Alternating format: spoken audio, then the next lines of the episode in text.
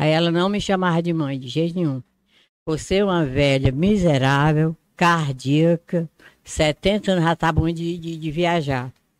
Falar com o médico que, que, dia 15 tu começar a tomar as providências dela. Ia pegar a carteira dela da OAB, ia lá no, no, no, no Bradesco cancelar minha, o meu aposentadoria. Aí eu disse, não faz isso não, porque como é que eu vou, de que é que eu vou viver? Ela disse, não sei. Aí eu fui, aí eu me lembrei assim, como ela disse que vai me matar e, e vai judiar com todo mundo aqui, eu eu vou lá saber se, ver se ela está se mexendo ou está dormindo. Ela estava dormindo, som, pesado mesmo. Estava deitada bem no meio da cama. Aí eu, eu tinha levado a faca. Eu tinha levado a faca porque eu disse é hoje ou nunca, ela me mata primeiro. O episódio de hoje vai falar sobre um caso que aconteceu no Piauí em 2021, onde a vítima foi atacada pela própria mãe enquanto dormia. Ao que tudo indica, o motivo do crime foi por causa de uma herança de aproximadamente 4 milhões de reais deixada pelo pai da vítima, marido da acusada. Hoje, vocês vão conhecer o caso de Isadora Mourão. Olá, misteriosos! Eu sou Fábio Carvalho e esse é o projeto Arquivo Mistério. Siga a gente na plataforma de streaming em que você está nos escutando agora para receber notificação sempre que um novo episódio for lançado. Para ver as fotos do caso de hoje, basta seguir a gente no Instagram, arroba Arquivo Mistério. Recados dados, vamos para o caso de hoje.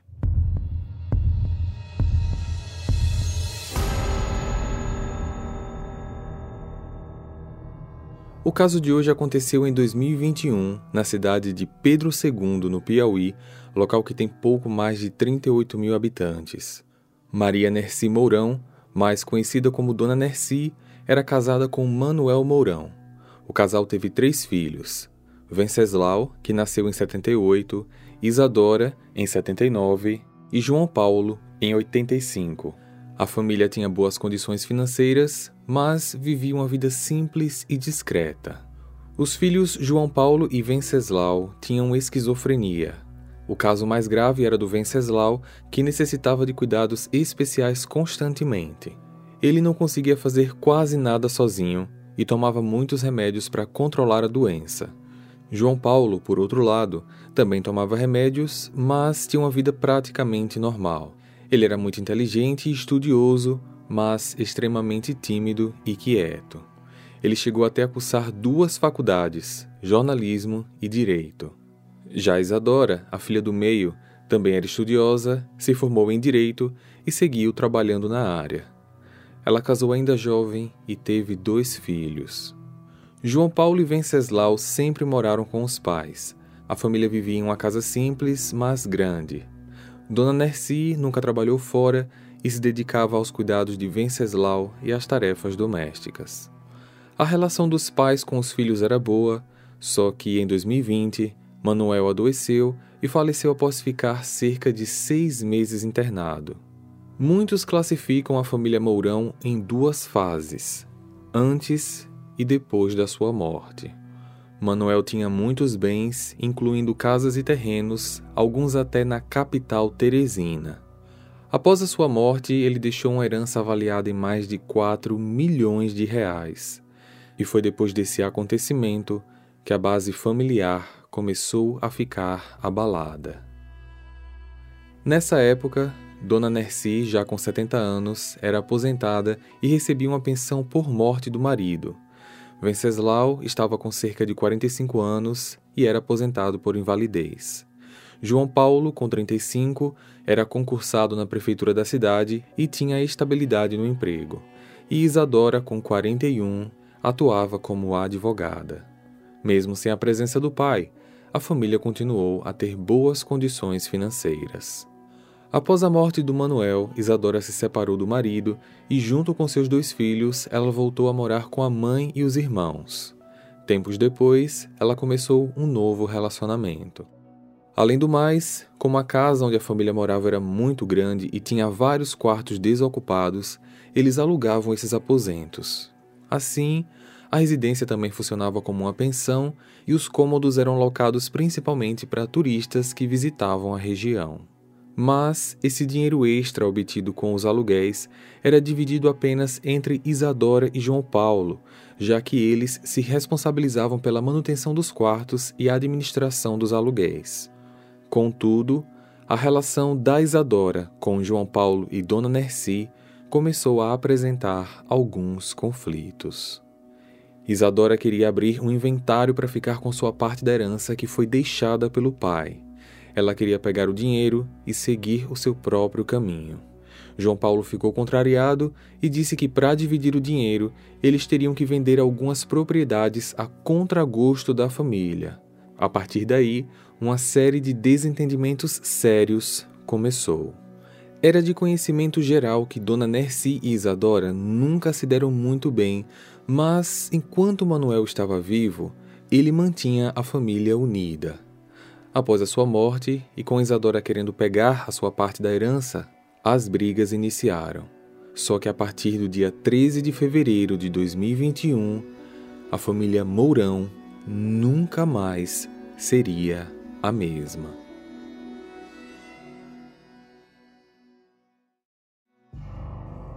Por volta das nove da manhã, a polícia foi chamada na casa da família. Ao chegarem no local, os policiais encontraram Isadora sem vida, com vários golpes de faca pelo corpo. O que mais intrigou as autoridades foi o fato da dona Nerci estar muito calma após encontrar a filha sem vida. Além disso, o corpo de Isadora estava na cama do irmão João Paulo. Prontamente, a polícia isolou a área e iniciou a perícia. Enquanto isso, Dona Nerci dava o seu relato aos policiais.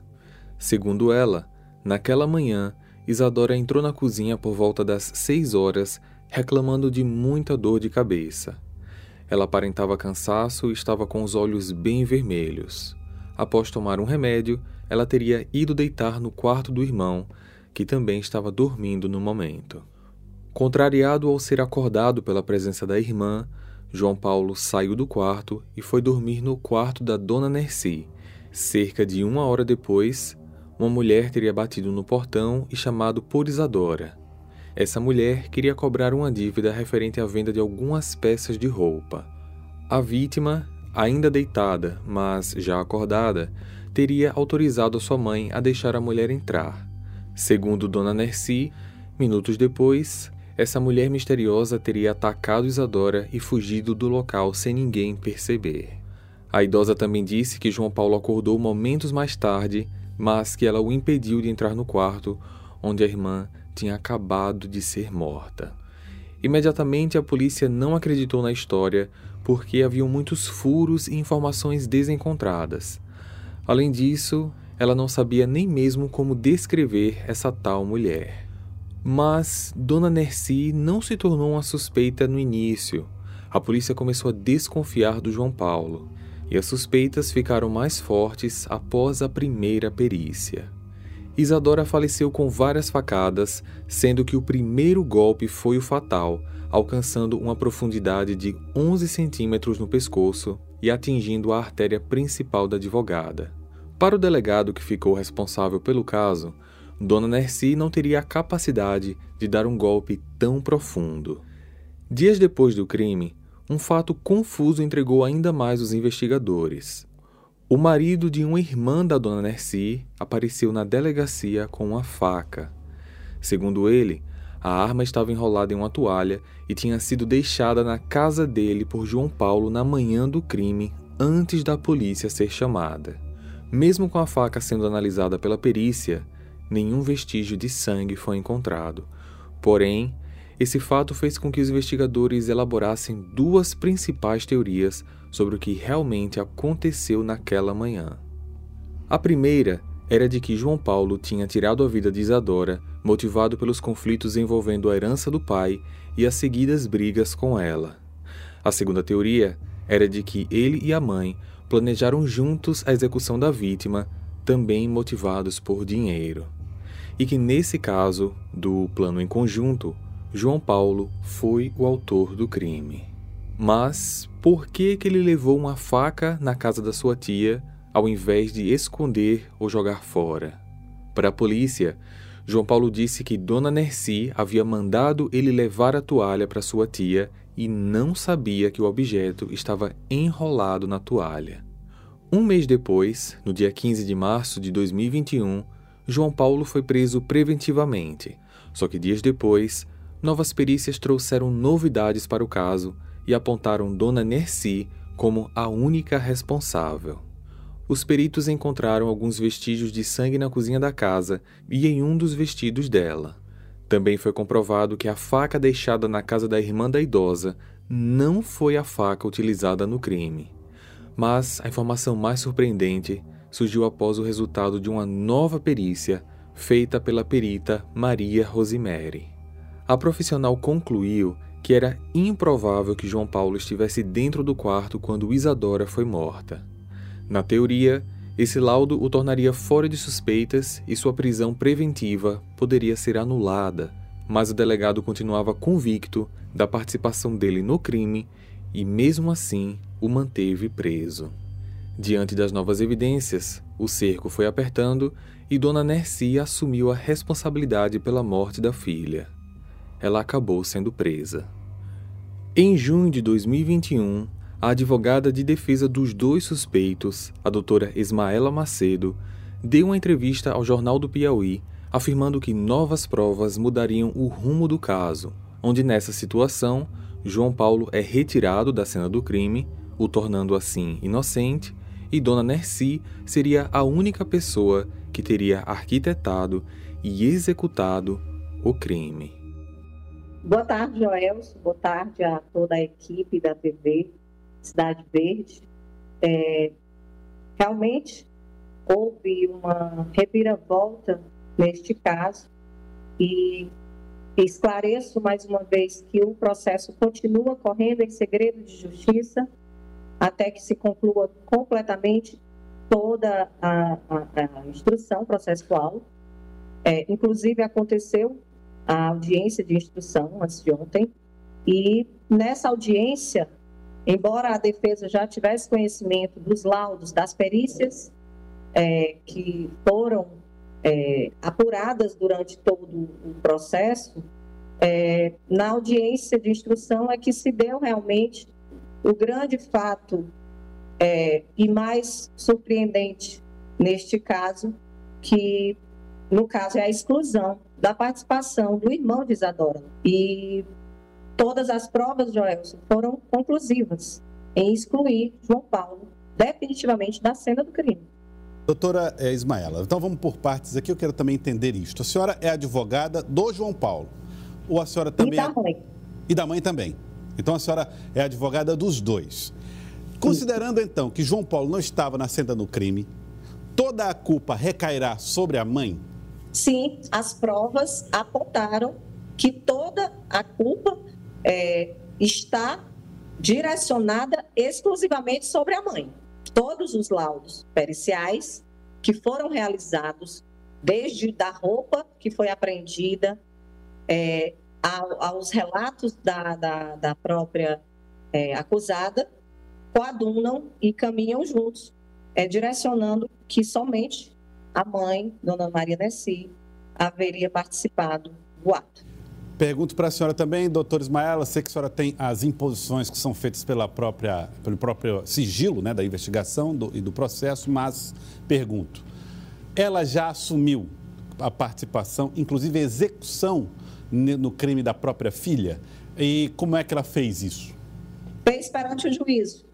Ela, na instrução processual, no interrogatório dela, ela assumiu os atos detalhadamente ao juiz.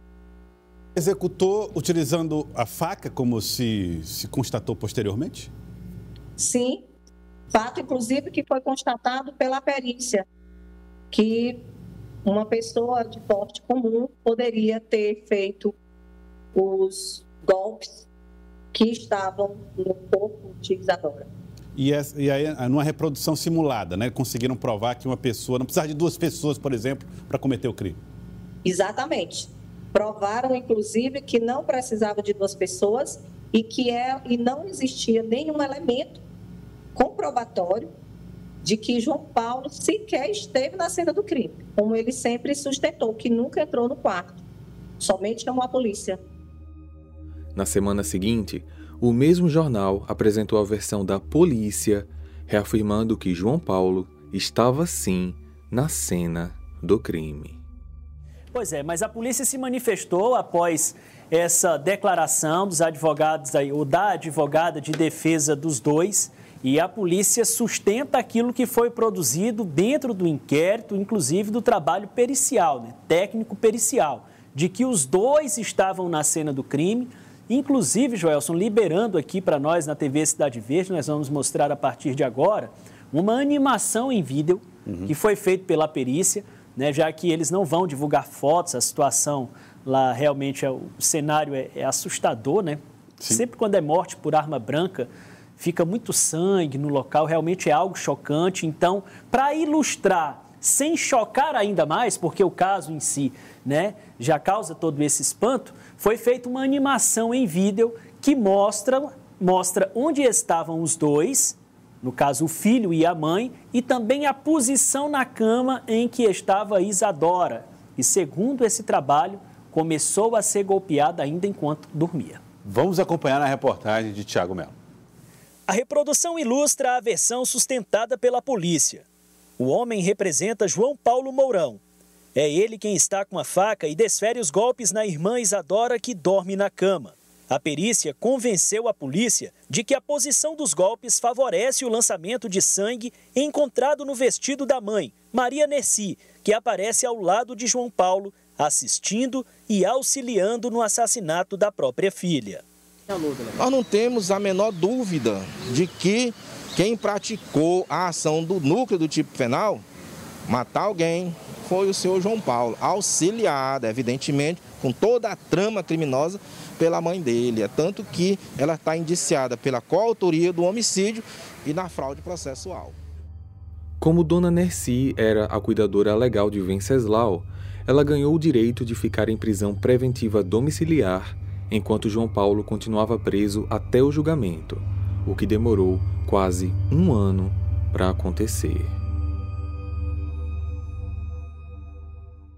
Hey, você se interessa por crimes reais, serial killers, coisas macabras e tem um senso de humor um tanto quanto sórdido? Se sim, você não está sozinho. Se você precisa de um lugar recheado de pessoas como você Venha conhecer o podcast Pátria Amada Criminal. Todas as semanas tentamos entender o pior da humanidade. Nesse processo a gente ri, chora, fica brava, fofoca, porque afinal de contas é assim que a gente fala quando está entre amigos. Suas novas melhores amigas trevosas estão aqui no Pátria Amada Criminal. O julgamento iniciou em março de 2022 e no dia 16, Dona Nercia apresentou uma versão com mais detalhes de tudo o que aconteceu na manhã do dia 13 de fevereiro de 2021. Aí ela disse: Você é uma velha muito. É... Ela não me chamava de mãe. Você é uma velha miserável, cardíaca, 70 anos já está bom de, de, de, viajar. Disse: Eu vou dormir ali um sono. Quando eu acordar, se ela não tivesse melhor, ia, ia falar com o médico que, e, que dia 15 tu começar a tomar as providências dela. Ia pegar a carteira dela da OAB ir lá no, no, no, no Bradesco cancelar minha, o meu aposentadoria. Aí eu disse, não faz isso não, porque como é que eu vou, de que é que eu vou viver? Ela disse, não sei. Aí ela não me chamava de mãe, de jeito nenhum. É, pode continuar. E aí o, o, o, que, o que transcorreu. A, a, basicamente, o que eu queria saber o que aconteceu por volta das 8 horas. Aí ela foi, ela pegou e foi, tomou, um, não sei que remédio foi que ela tomou, aí ela, mas ela chegou com os olhos muito vermelhos, até disse assim, por que, que tu não foi logo no médico, tu não andava com o carro? Aí ela foi, em vez de ter se deitado na cama dela, que o quarto dela estava só, ela se deitou na cama do, do João Paulo, bem no meio. E o João Paulo tinha feito um trabalho da, da Unopar é, até duas horas da manhã. Aí, aí eu vi o João Paulo se levantar, um, tava com uns 10 minutos, ele disse assim, mãe, é um dia que eu posso me deitar para me dormir, porque eu estou com muito sono, que eu trabalhei até duas horas, eu estou com sono. Eu disse assim, olha, vou lá na minha, No meu quarto tem três camas. Tem uma que a Isabela está dormindo, e tem uma que, que a, uma de solteiro no meio e a minha. Aí ele foi lá pro meu quarto e encostou a porta e ficou lá. Eu disse, pois agora tu encosta a porta que eu vou fechar, eu vou espremer as laranjas. Aí eu fui, aí eu me lembrei assim, como ela disse que vai me matar e, e vai judiar com todo mundo aqui, eu eu vou lá saber se, ver se ela está se mexendo ou está dormindo. Ela estava dormindo, som, pesado mesmo. Estava deitada bem no meio da cama, o lado do, do coração para cima e o outro para baixo. Aí eu, eu tinha levado a faca. Eu tinha levado a faca, porque eu disse, é hoje ou nunca, ela me mata primeiro. Aí eu peguei e dei o primeiro golpe, né? Foi muito forte, parece que eu acertei na veia que mata mesmo. Aí ela pegou no meu braço e sustentou, e aí ela não, não, não. Aí eu, eu fiquei golpeando, né? Fiquei golpeando, eu digo, porque ela vai me tomar essa faca, vai matar todo mundo. Fiquei golpeando, mas não contei quantos golpes, dei um assim do lado. Aí eu deixei, aí ela ficou lá, embora casa. Então a senhora confessa que a senhora matou a Isadora Santos Mourão. Confesso, confesso. Certo. A senhora confessa que matou ela sozinha. Sei que é errado, sei que é muito errado, mas diz que quem mata é, em sua livre defesa não é pecado. Mas eu sabendo que era pecado e estava fazendo uma coisa horrível, horrível, coisa que eu nunca tinha feito na minha vida, nem matar uma, uma, uma galinha, uma franga, que eu morava no interior, mas não fazia isso. Mas ela estava muito má comigo, demais. Eu não quero que nenhuma mãe do mundo, nenhum pai passe o que eu passei na minha vida. Porque eu morava lá na minha casa, eu já não estava mais suportando. Eu ia ter que sair lá daquela casa, não sei o que, que eu ia fazer. E quem não sabia de nada entrava lá, não, tá tudo bem, tá tudo. Aí, mas já tinha pessoas que já sabiam o que era que eu estava sofrendo, passando. Tem muita gente me julgando muito mal, muito mal, mas eu não sou, não sou ruim, não. Eu não sou ruim, eu vou dizer logo que eu não sou ruim. Eu sou uma Nessi boa, boa. Soube criar meus filhos, criei meus filhos muito bem, para eles respeitarem, para serem respeitados e estudar e tudo. Mas ela, infelizmente, teve esse problema com ela. E só para é, fechar, a, o meu interrogatório ele é bem. Eu deixo para as partes perguntarem. É só para confirmar, a senhora confirma que a senhora, a senhora confessa o homicídio e a senhora confessa então que a senhora teria matado ela sozinha, não teria Foi sozinha. João Paulo. Foi sozinha, não, não. Foi Sim. eu sozinha mesmo. Uma coisa que chamava bastante a atenção da promotoria era o fato de semanas antes da morte da Isadora, Dona Nercy tinha quitado um carnê de serviços funerários que estava vencido há nove meses. Isso gerou ainda mais polêmica, levando a entender que talvez houve uma premeditação do crime. Quando questionada a respeito, Dona Nercy disse que só queria se precaver, principalmente por causa da pandemia. Mas, para muitos, isso indicava que o assassinato foi premeditado. Entendi. Tudo que eu podia fazer, eu fazia. Eu queria que a senhora me relatasse, é, ter a informação, e a senhora já falou isso na primeira audiência, sobre a quitação do plano funerário. Quando foi que a senhora quitou esse plano funerário? É, e como foi esse procedimento? Quem é que lhe acompanhou? Quanto foi que a senhora pagou? Olha, o que a senhora se recorda? O, pen, o, o penúltimo, o penúltimo, quando meu esposo estava no, no, no, no hospital, ele passou seis meses seis, e doze dias internado no Hospital Somar. Eu paguei foi um ano. Tomei emprestado dinheiro para quitar, porque a Rosinha da, da funerária aqui, eu já estava aqui em Pedro A dona Nessi, tá se você pagar todinho, a gente faz uma diferença. Eu disse assim ao Zeni, eu não tenho dinheiro, mas prepare aí que eu vou, eu vou, eu vou pagar. Eu vou dar um jeito e vou pagar. dia que a senhora pagou e para quem foi? Eu me lembro o dia. É, não, primeiro não. Aí quando foi é, na época daquela pandemia, que podia morrer qualquer um, né? Podia ser eu, podia ser ela, podia ser o João Paulo, podia ser o Venceslau, ia servir para Eu não fiz, eu, aí eu disse assim, ah, Zeni, eu fui lá, eu fui no banco resolver um negócio, aí fui lá, ela disse, saia daqui, vá para casa, né, assim, deixa que eu mando um funcionário pegar o dinheiro lá. Aí ela disse assim, você vai pagar até quando? Eu disse, mulher, calcula aí até quando é que.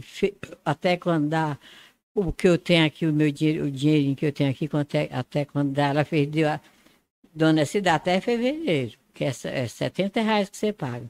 Eu disse, mulher, pois eu, eu mando o menino lá que eu, eu vou quitar esse negócio. Mas não foi pensando em, em, em morte de Isadora, não, não foi pensando na minha, na minha morte, na do João Paulo. Podia ser eu ou qualquer um dos outros, né? Porque eu podia pegar a doença, né? Aí não tinha nenhum plano de saúde.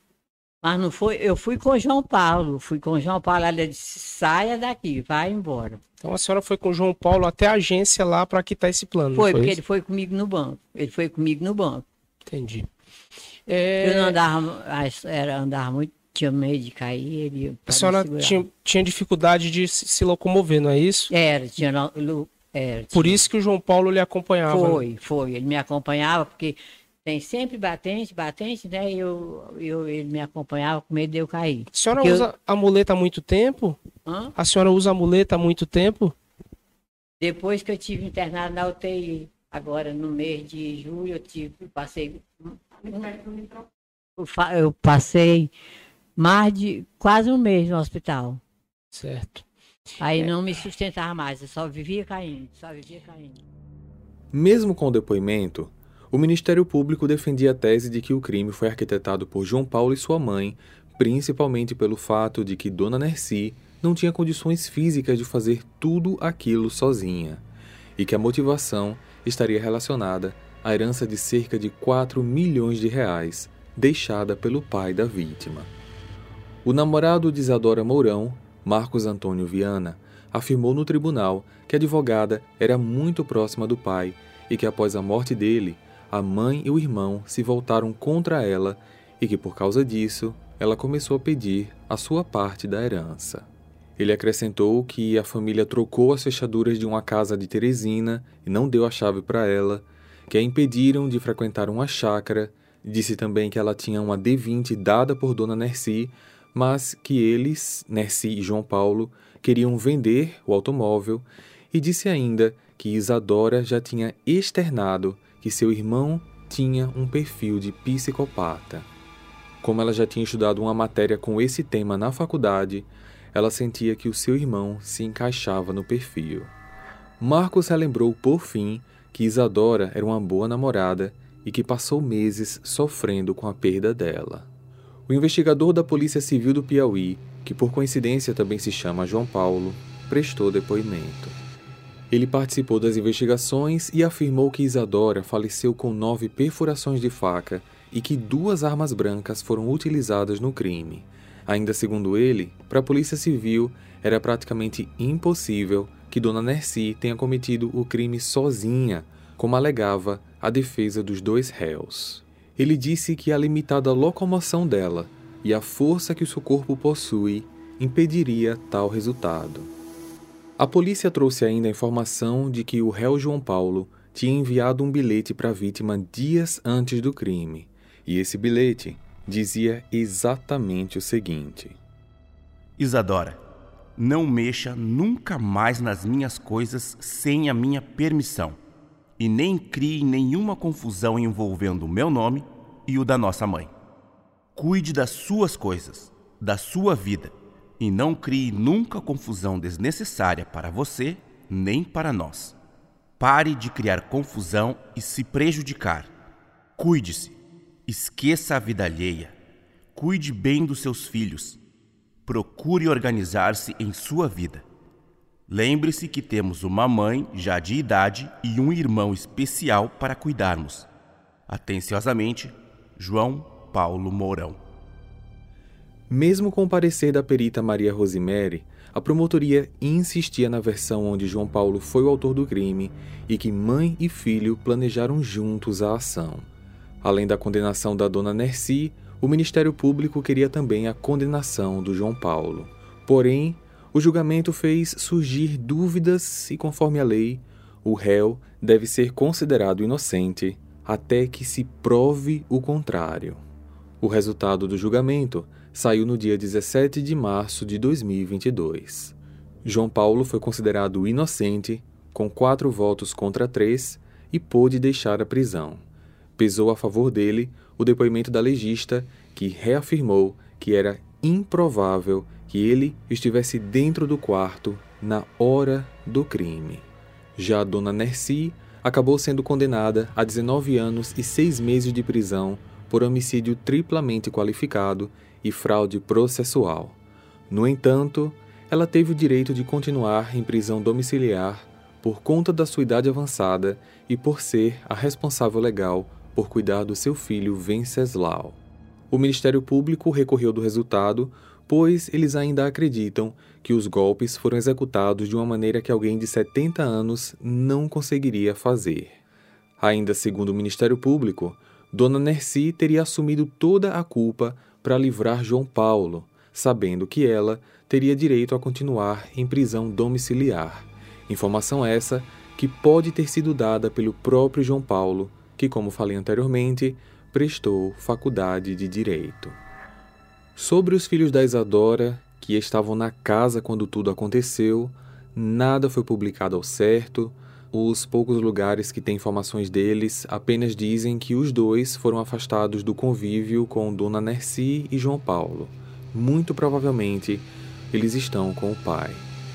Hoje, João Paulo é oficialmente considerado inocente e Dona Nercy considerada como única autora do crime, está fora do regime fechado, cumprindo a sua pena em casa.